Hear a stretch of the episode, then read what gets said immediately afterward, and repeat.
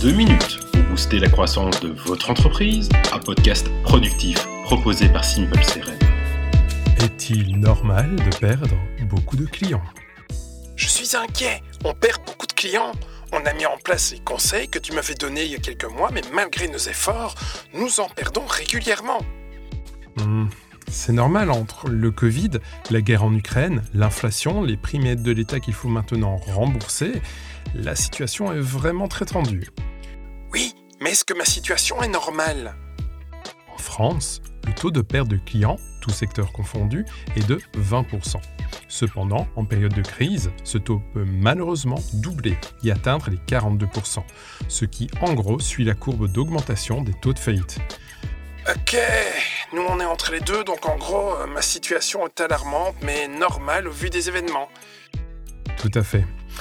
Et je dirais même qu'actuellement, en octobre 2023, il est extrêmement difficile pour les entreprises de diminuer le taux de churn ou d'attrition. Le seul axe de travail réel serait, à mon avis, le Net Promoter Score. Et c'est quoi ce bidule? Le NPS est un indicateur de la satisfaction client. Les clients sont invités à donner une note de 0 à 10 et ceux qui donnent une note élevée, de 9 à 10, sont considérés comme des promoteurs. Donc, mon conseil serait de travailler au maximum ta satisfaction client, mais aussi ta satisfaction ex-client.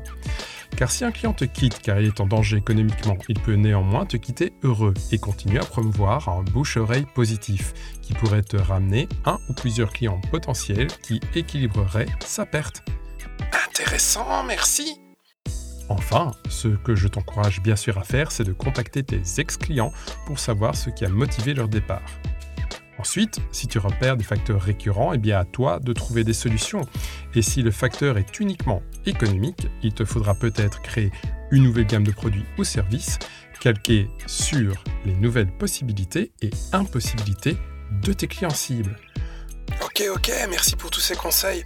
Bon, je vais réécouter les anciens épisodes sur la fidélisation client et, et revoir aussi ceux sur les stratégies de, de vente. Merci. À bientôt pour plus de réussite sur crm-pour-pme.fr.